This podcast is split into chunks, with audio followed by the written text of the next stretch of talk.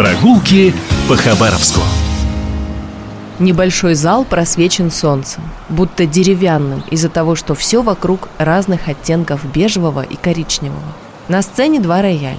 Совсем рядом можно рукой дотянуться до октавы соседнего инструмента. И Борис Березовский, один из лучших пианистов России, неторопливо дает мастер-класс. В другой день здесь выступают народные музыканты из Китая – Показывают и объясняют, как играть на более современной пипе или цисянцине, старинном струнном инструменте.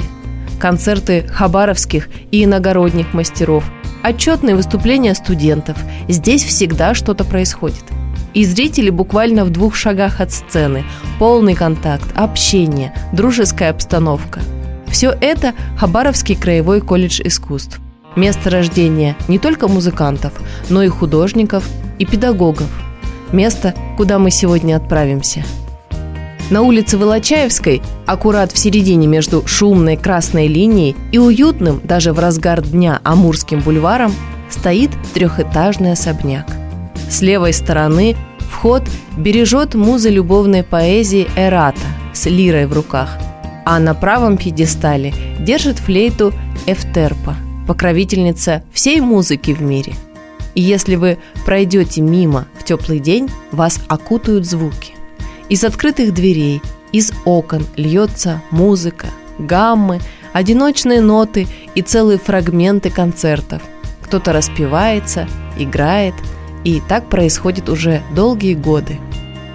Колледж искусств открыли в 1935 году, а прекрасное здание, которое сейчас считается памятником архитектуры 30-х годов, некогда числилась долгостроем. Еще до войны здесь начали возводить больницу, но достраивали дом японские военнопленные. В ту пору музыкальное училище располагалось в другом месте, но тоже в центре города.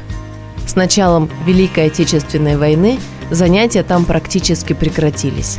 И до 1947 года в некогда оживленных классах царила тишина, так несвойственная творческим школам – а в 47-м жизнь вернулась, и с ней вернулась музыка и новые надежды. И вот спустя несколько лет училищу передали трехэтажный особняк, и музыка переместилась туда. С 1990 года этот дом носит название «Колледж искусств», и в следующем году он отметит 90-летие. За годы здесь сложился свой особый музыкальный мир – все-таки в первую очередь мы связываем это место именно с музыкой. Нередко, совсем уже в вечернее время, из глубин коридора доносятся звуки пианино. Музыкант играет по много часов в день и даже ночью, и здесь это никого не удивляет. Многие известные российские музыканты, многие заслуженные работники Краевой филармонии и музыкального театра учились именно здесь. В 2014-м в колледже появилась новая специальность – живопись, где преподают выпускники, например, Суриковской академии. А недавно в колледже появилась еще одна современная специальность – музыкальное звукооператорское мастерство.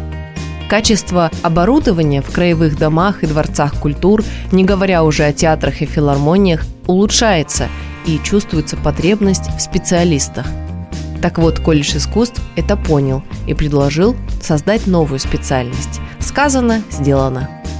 А вообще, выпускники без работы не остаются.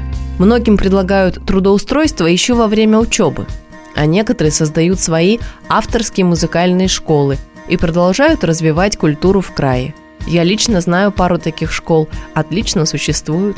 Мне вообще очень нравится эта улица и этот музыкальный дом, и те люди, которые трудятся и творят в этом месте музыку с большой буквы. Так что будете проходить мимо, непременно прислушайтесь. Прогулки по Хабаровску.